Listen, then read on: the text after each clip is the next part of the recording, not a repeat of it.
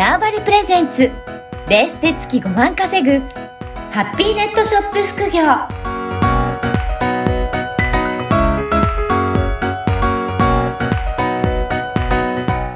こんにちは、小ラボの方です。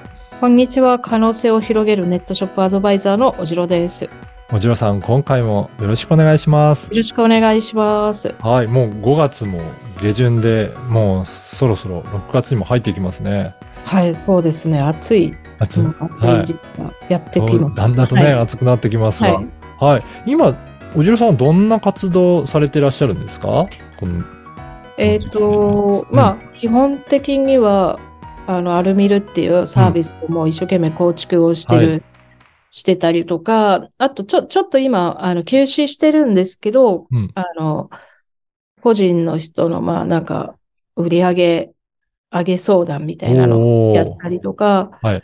で、ままあ、あとなんか販路を拡大したいよっていう人がいれば、それの、あの、お手伝いとかはしたりとかしてます。へえ、なるほど。じゃあ本当活動的にね、えー進めていらっしゃるということですが、え、実は今回本をなんかまた書くということもお伺いしてるんですけど。本をもう一回書こう、もう一冊書こうかなと思って、いや、出版されるかどうかわかんないですけど、はいまあ、とりあえず準備は始めました。そうなんですね。はいで、この番組もですね、あのーベースで、えー月5万稼ぐネットショップ副業という、そういった書籍をもとにして最初始まって、はい。あの、ネットショップできるような、そういった情報を発信してるんですけど、これから、あの、書こうと思われてるのは、どんなテーマで考えられてるんですか？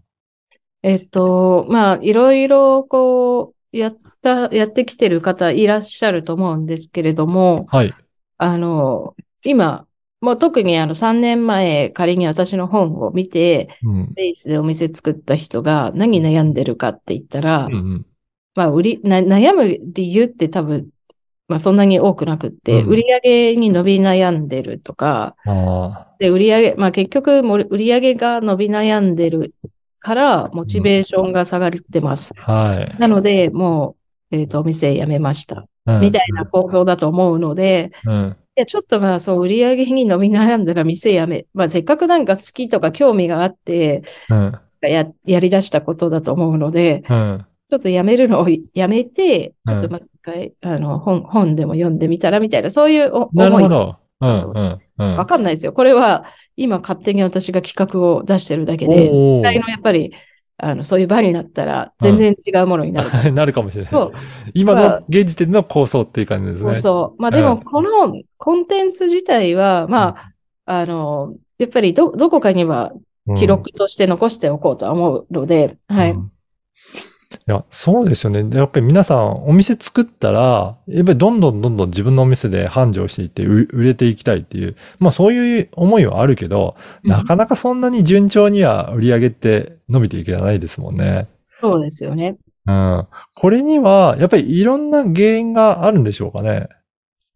まあ、いろ、本当なんか、あの、もう原因は一つじゃなくって、うんあの、いっぱいあるんですけど、あの、で、ま、まず、あの、専門的なことを言う前に、まあなんかの、クリック率が悪いとかなんとかとか、うん専門的なこともいろいろあるかもしれないけど、その前に、うん。そもそも、そもそも論みたいなとこから、あの、始めたいと思うんですけど、まずは、あの、当然ながら今売ってるものの値段と、うん。世の中の、まあ、値段というものが合ってるかどうかっていうところももちろん大事になってきますよね。っていうかのは、えっと、例えば、あの、私も何回も何回も値段っていうのは変えてます。うんで、あの、なんでかっていうと、自分がやり出して、その時は当時世の中に何もないものとかだったうんら自分の独占市場みたいな感じだったんですけど、はい。他の人が、あの、そのものをやり出すと値段が下がることだってある。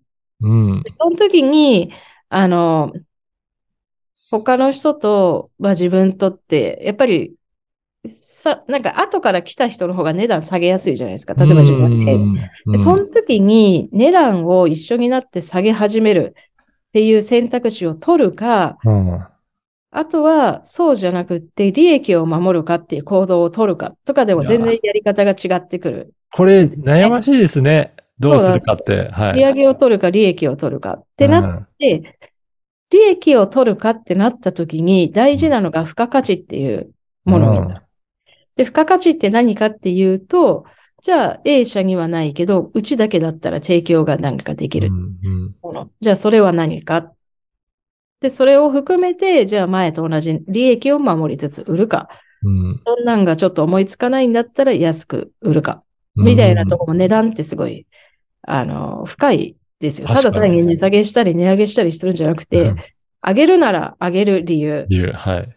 り末なんか上げる理由、他社より高いなら他他社より高い理由、うん。うん安くするんだったらただ単に安くすると、うん。単なる、私は安くするのはお勧めしないですけど、うん。ただ単に安くするなら理由はいりますよね。うん。うん。うちは大量にロットで仕入れてるから、うん。安く提供できてますとか。うん。ただ単に安いっていうのは本当に良くないので、うん。そその辺とかをまず、あのな、るほど。周りの、今日、なんか、同じような売ってる店見て、まずちょっと調べるのが、っうん。ていうところからスタートかなと。うん。あとは、売れない理由って他にも写真がわかりづらいとうん、か、うん。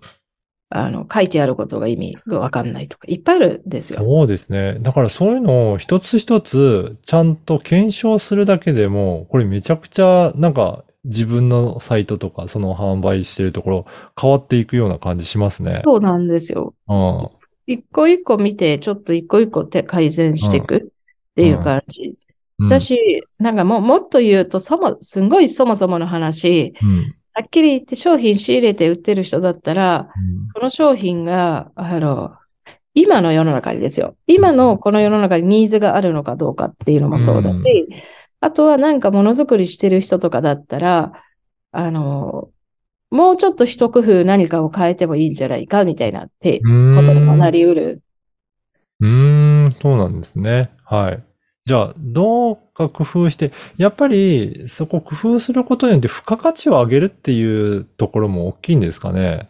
まあそこが大きいですよね。うん。ので、付加価値って、うん。まあなんかちょっと難しい言葉に聞こえますけど、うんうんあの、すごい身近な例例えると、はいセブンイレブンでコーヒー100円で買えるじゃん。うんうんそうですよね。あれ結構美味しい美味しいコーヒーがね。コーヒーうん、で、だけど、あの、一方で、喫茶店とか行くとコーヒー500円とかじゃないそうですよね。うん。まあもちろんコーヒーの原材料も違うっていうのもあるかもしれんし、セブンだったらめちゃめちゃ大量でどっかで作ってるから、豆自体は安く仕入れられてるっていう、なんかあるかもしれないけど、うん、でも言ってもそんなに原材料でバカ、はい、なんか1億とか2億とか変わるとかじゃないと思うんです。じ ゃそうあで、すよね。な、なんの、まあ、な、な、なんか、な、なぜそれは、セブン100円でコーヒーが売れるのかっていう理由にもなるし、喫茶店のコーヒーはなぜ500円なのかって、そこにはその理由があるじゃないですか。うん。まあ、全部理由があって、うん。で、それを理由考えずに、うん。セブンのコーヒーが100円だから私も100円で売ろうとかだったらうん失敗する、ますよね。そうですね。うんで、そもそも、セブンイレブンで100円でコーヒー売ってる理由が別にある、あったうん。りするし、だからそこがすごい大事かなと思って。結構なんかいろいろやるときには、かなり考えたりとかして、そういう悩んだりとかして、やっぱりやる必要があるから、これ一人でやってると大変なので、そういったことを本にしてまとめて皆さんに伝えようっていうことなんですかね。そうです。そう。うんもう本当にいろんな通りがあるのと、いろ、なんか何通りもあるし、で、うんなんか、あの、値段、その表面に見えるものだけで何か判断するって結構危険じゃないですか。うん絶対なんか理由があってやってるうんんですよ。そうですよね。これ、そこをやっぱり読み解ける力とかも大事かなと思います。そうなんですね。そこを読み解けるっていうのがすごい大切だなと思うんですが、おじらさんはあれですか？自分でこういうのを考えるのが好きなんですか？なんかどういうふうにして学んでいったのか、体験していったのか、こういったところってどうなんでしょうか？そうですね。私はなんかもともと性格が暗いので、友達もいなかったし、まあ友達いな いなかったっていうと、なんか、高校生の時の友達に悪いけど、あの、あそもそも、あの、ちゃちゃんといる3人ぐらいは友達いますけど、あの、まあ、基本的に暗い、うん。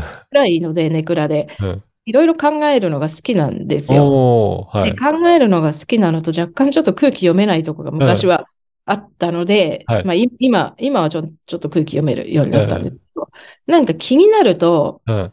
なんか空気読め、まず聞いちゃうんですよ。なるほど。はい。なんかいろんな人に、いろんなこと。うんで、例えば、えっ、と、お店行きます。雑貨屋さん好きで行きます。じゃあなんで、なんでが好きなんですよ。うん。うん考えなんで、えっ、と、これは1000円なのにこっち300円なんですか？はい。そういうのをいろいろ聞いてると、うん聞聞く習慣があって、うん。でなると、あそうかって、こう、どんどん。なるほどあこういう時はこういうふうになんだ、みたいな。だから、なんか普通の人だったらそういうのを聞かずに、はいひょ。っとしたら教科書とかで調べるかもしれないですけど、まあ、ちょっと私、あの、あの、文、文章というか、はい書くのは得意なんだけど、こう、漢字とかがなんかに苦手で、ひらがなとか カタカナが。読むのがちょっと、うん。あの、じ実は全然、読む、のがね、あの、うんこれ、な、なんかの、あな、なんかだと思うんだけど、でできないですよ。うん教科書とか書いてあうる。だからうん聞くしかなくって、なるほど。で、なんでですかとか言って聞く。じゃあ、まあ、若い時だったらこれですよって教えてくれたし、あとバイトとか行っても、うんでなんで、な豚骨ラーメンが680円なのに醤油ラーメンが450円なんですか、うんとかね。で、やっぱりなんか、ね。はい理由が。じゃあ教えてくれる人はすぐ教えてくれる。うん。うん。山田電機のなんとかはこんなに安いのになんとかかんとかなんうん。ですかみたいな。うん。それを聞いて、なんか聞いてるうちに、あ、なんか面白いなと思ってたの世の中の仕組みなんかこう理由があっすて、ごいですね。うん。そう。なんかこれは本当に今を、当時はうん。ただ単にこうひらがなとかが、まあ、こう文章が読めない、読めないうか嫌いで読めないんじゃなくて、本当ただ単にこう、よ、よ、読む、読む障害みたいな、ああれ書いてあるから本当読読めないです。なんかそうなんですね。で、それ、何回か読んだら意味はうん。出るんですけど、うん。だって、そんなのいちいち調べられないもんで、うんちょっとだったらちょっと聞くしかないみたいな。そこか。はい。そういうところからもういろんなことを聞いたりとか自分で考えたりして、なんかいろいろ出てきたものっていうことなんですね。そうですね。で、あとはう、んなんかわざわざ、あなんか、あの、くまあ、そもそも空気が読めないっていう大前提があって、なんか、き聞くし、聞くっていうかうん、純粋になんか、疑問感じると寝れなくなるんですよ。うんうんなので、寝れなくなるから困るので、疑問を解消するためにも聞くとか、解決するまで寝れないですよ理解ができるまで頭で。そういう特徴もありながら、まあ今のね、おじろさんのような感じで知識も得てきたっていうこと。いや、これまだまだ面白いので、ちょっと次回も この売り上げにならん悩んだら、あの、読んでもらえるような、こういった内容、ちょっと聞かせていただいてもいいですかね？あ、もちろんです。ありがとうございはい、ます。ぜひぜひ、はいちょっと次回にも続いてお話伺えたらと思います。はい引き続きよろしくお願いします。はい、お願いします。あはい、おじろさんどうもありがとうございました。りがとうございます。この番組はバーチャルオフィス縄張りの提供でお送りいたしました。